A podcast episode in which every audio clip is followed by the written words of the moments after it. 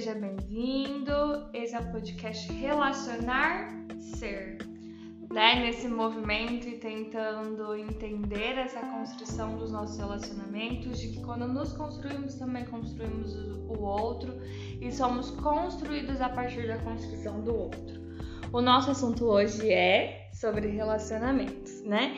E eu queria então trazer um pouco aí do início dos relacionamentos. Pensando aí que esse podcast também está no início, eu queria traçar aí uma construção com vocês. Quando nós entramos num relacionamento, nós damos e somos o nosso melhor. Nós olhamos para o que temos de bom e tentamos convencer o outro disso a todo custo, né? Então, somos as pessoas que não atrasam, somos as pessoas que dá bom dia para todo mundo, que acorda sempre plenos, né? E esse é um movimento muito natural aí do início dos relacionamentos. Enquanto estamos fazendo e dando o nosso melhor, a outra pessoa, aquela com quem a gente começou a se relacionar, também mostra o que ela sente perfeito.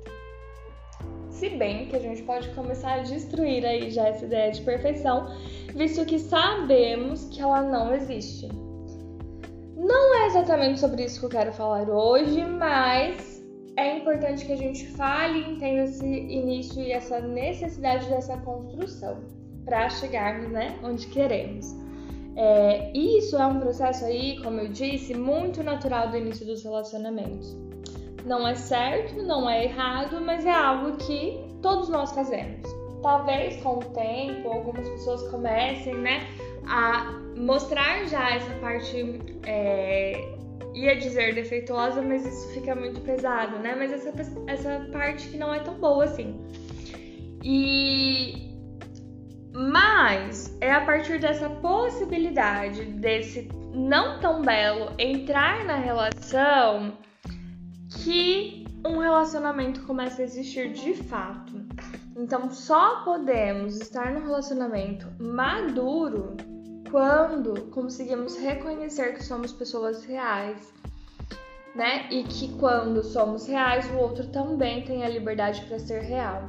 Então somos seres, né? Que tem aí emoções, que tem atrasos, que tem dificuldades, que tem problemas. E isso também não é uma justificativa pra gente, né, só fazer merda. Mas é aí uma possibilidade de que somos, somos quem somos. É...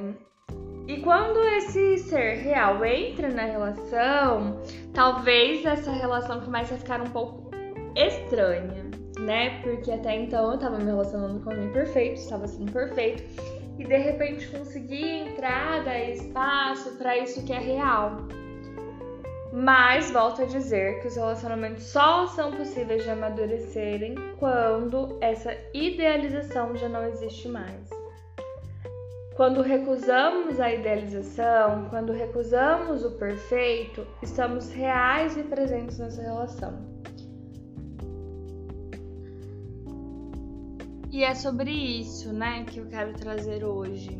De que a gente possa ir se, se desprendendo é, desse ideal, dessa necessidade de ser perfeito, dessa máscara que vamos criando e que possamos sim trazer essa realidade né, para as nossas relações.